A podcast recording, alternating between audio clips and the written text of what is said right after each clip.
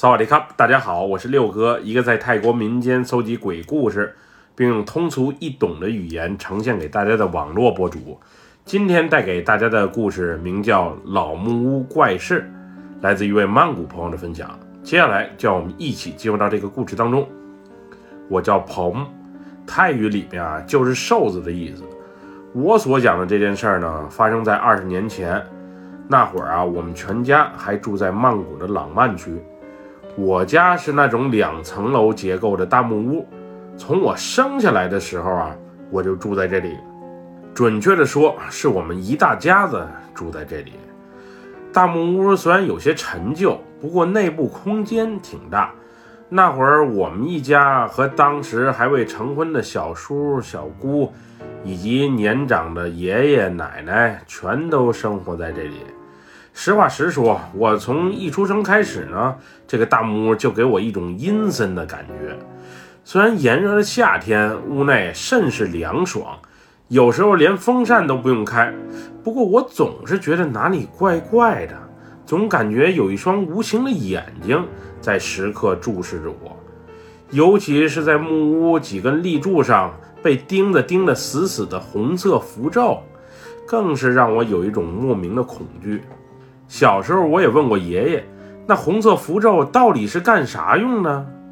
爷爷则告诉我说，建木屋所用的木材啊，都是乡下的林间砍的，怕有孤魂野鬼之前寄居在那些大树里，把树砍了之后，他们无处可去，会随着那些木材啊一起来到家里，所以就用这些红色的符咒把它们都封印在木材里面。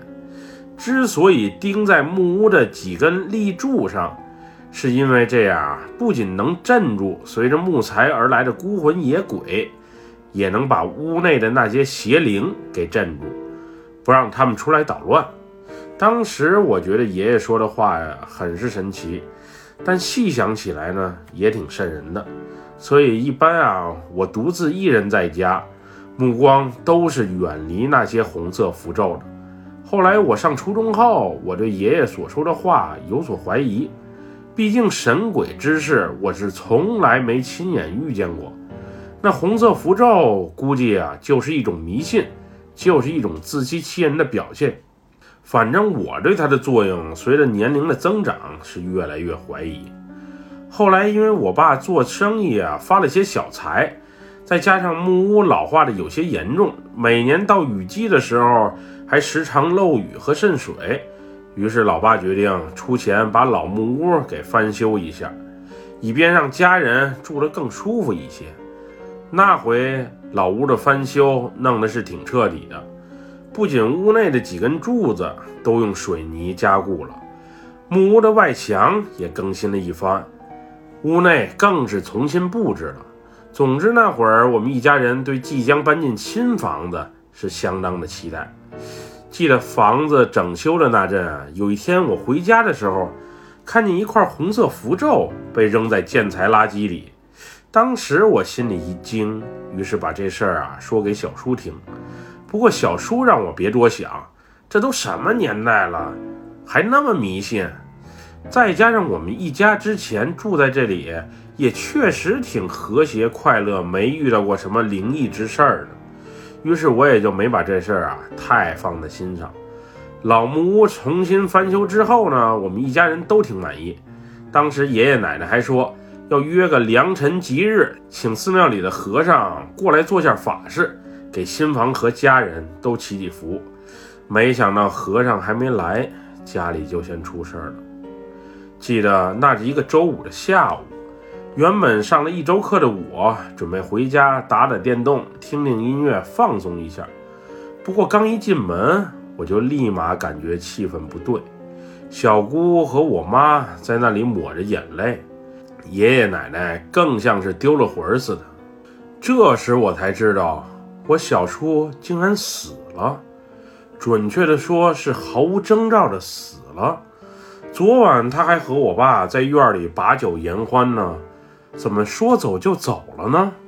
后来我妈告诉我，早上奶奶叫我小叔下楼吃早饭，我小叔没回应，就以为啊他可能是在睡懒觉。中午的时候，我妈又上楼叫我小叔吃午饭，不过叫了半天还是没人回应。他们觉得可能是我小叔最近工作太累，再加上昨晚喝了点酒，睡得也晚，可能啊在补觉。没想到下午三点多钟了，还是不见我小叔下楼。于是我奶奶就上楼瞅了一眼，当时屋门虽然是关着，但是门没锁。我奶奶一推门就进去了，不过进门一瞅，竟发现屋内没人。她当时也觉得奇怪，于是就在屋内四周啊瞅了一番。当时衣柜的门是半开的，他把衣柜门完全打开之后，发现我小叔竟然脖子上拴了根领带，然后以跪着的姿势吊死在那里。当时那一幕啊，别提多吓人了！我奶奶当场大叫一声，随后就昏了过去。之后我妈上楼啊查看情况，并第一时间报了警。小叔走的实在是太诡异了，并且是那么的毫无征兆。昨天晚上还好好的呢，怎么一夜过去就自杀了？而且还是在衣柜里，并且以下跪的姿势。吊死了，一切真是太不可思议了。那天我清楚地记着，警察来我家查看情况的时候，突如其来的“邦当”一声，吓了我们大家一跳。当时我们循声望去，发现一只灰色的鸽子在撞击着小叔所在房间的窗户，撞了一下之后，窗户玻璃没被撞破。于是，那只鸽子又在天上飞了一圈，狠狠地撞向了窗户。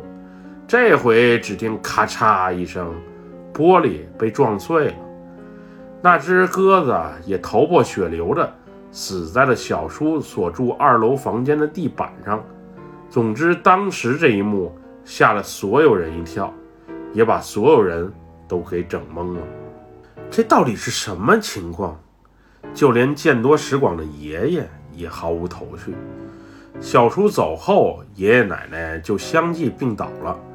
原本期待大家在新家可以快乐幸福的生活，可是房子刚整修好，不仅有人丢了命，还有人因此病倒。失去好兄弟的老爸更是每日借酒消愁，寡寡欲欢。之后每天放学回家后的我啊，又多了一项工作。就是照顾爷爷奶奶，照顾他们的生活起居，也顺便陪他们聊聊天儿。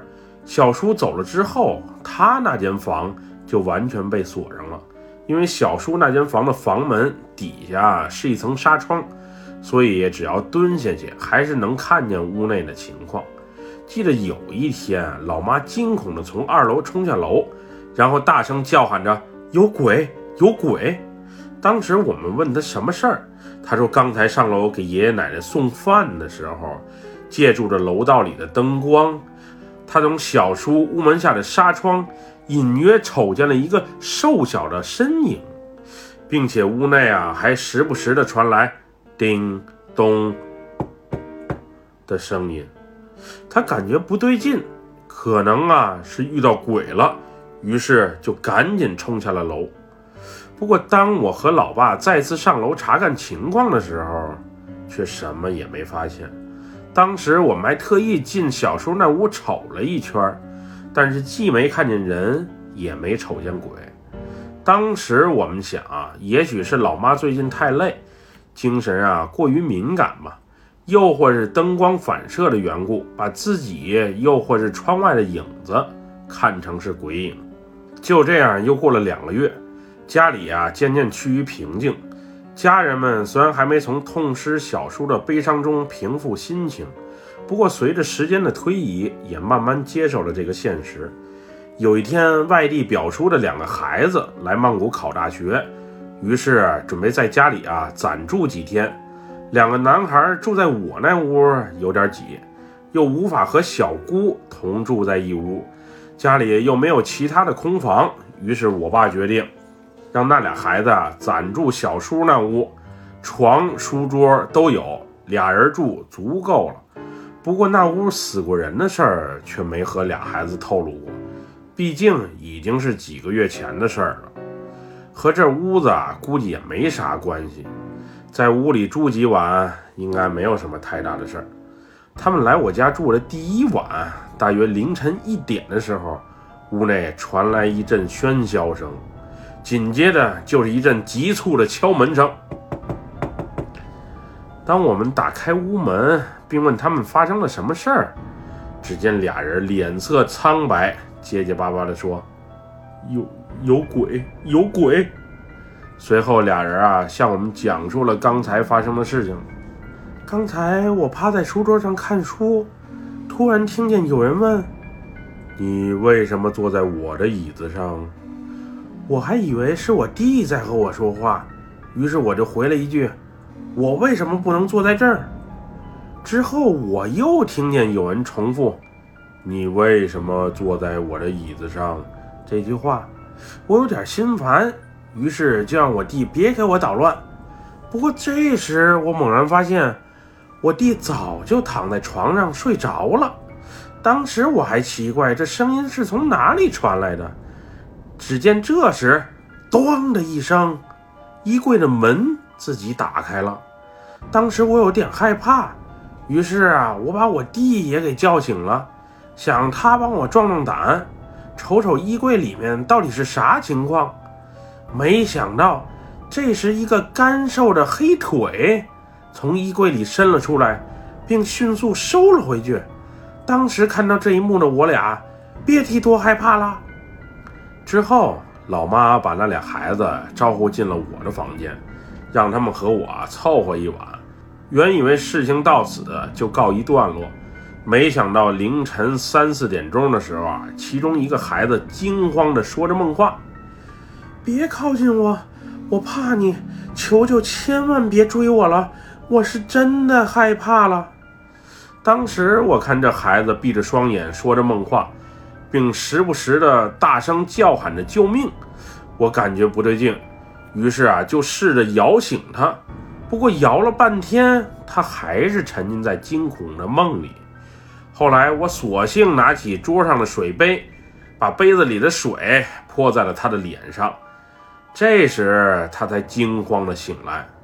待他情绪稳定下来之后，我才得知，刚才他梦见一个骨瘦如柴，并不穿上衣的男人，在梦里啊追着他跑。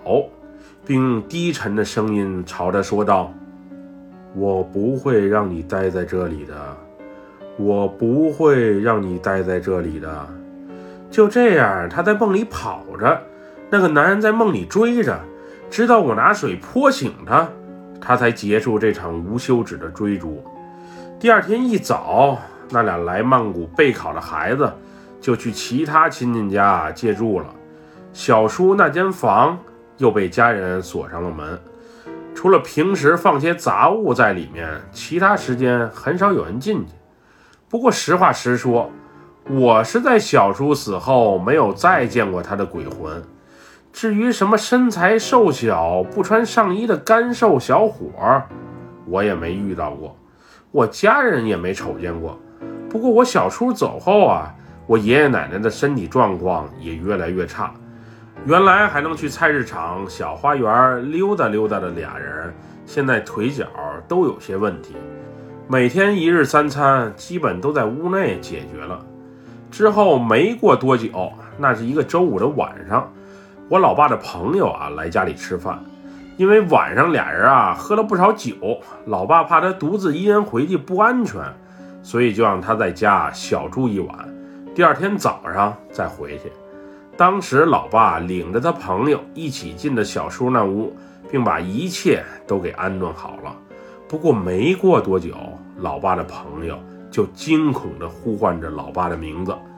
当时，那人惊恐的呼喊也把还没入睡的我给招了起来。只见他满头是汗地对我们说：“刚才上了趟卫生间，顺便洗把脸。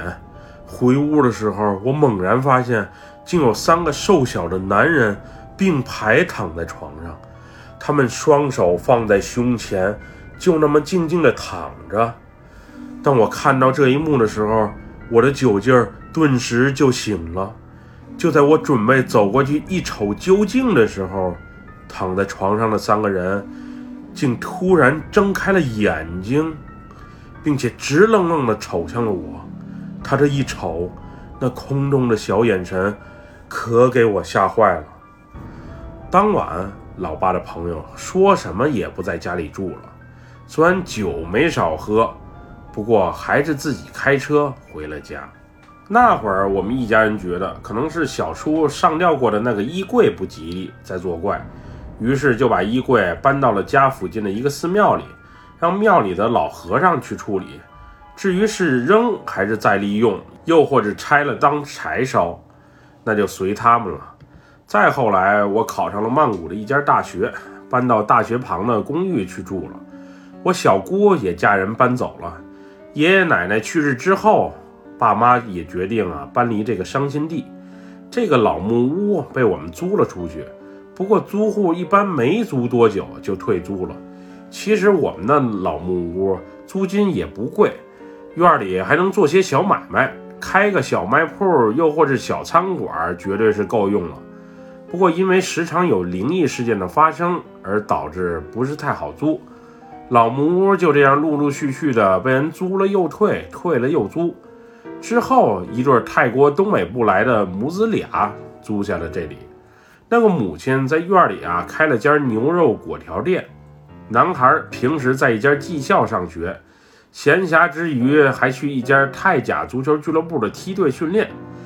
因为我也挺喜欢看球，所以啊和那个男孩聊过两回。那个孩子啊颜值挺高，性格也乐观，一米八几的大个儿，身体素质特别的好。当时我是挺看好他能走上职业足球的这条路。在把房子租给他们母子俩之前，这房子曾经死过人，还有之前曾有租户遇到过灵异事件的事儿，我们也都讲给过他们听。不过他们啊却不是太介意，毕竟租金实在是太诱人了，能做个小买卖，又离男孩的学校不远。不过房子租出去也就半年。有一天早上，警察的电话打到了我这里，让我回趟老屋，协助一下调查。当时租房合同留的是我的电话，所以警察能轻易找到我。我去了之后才知道，那个男孩，也就是那个立志成为足球运动员的男孩，竟然上吊死了。昨晚孩子提出啊，想买双新球鞋。不过孩子他妈没给买，于是就因为这点琐事吵了起来。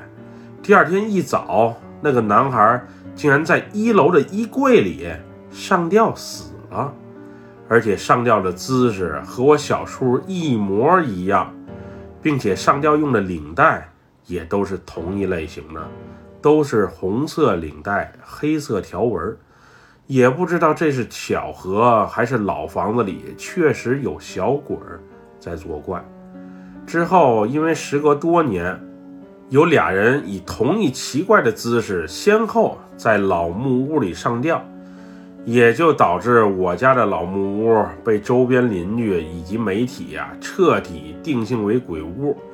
后来那屋子再也没有被租出去过，我也没有再回去住过。虽然我是没在那里见过鬼，不过毕竟死过人，不怕一万就怕万一，还是别挑战那些未知的领域了。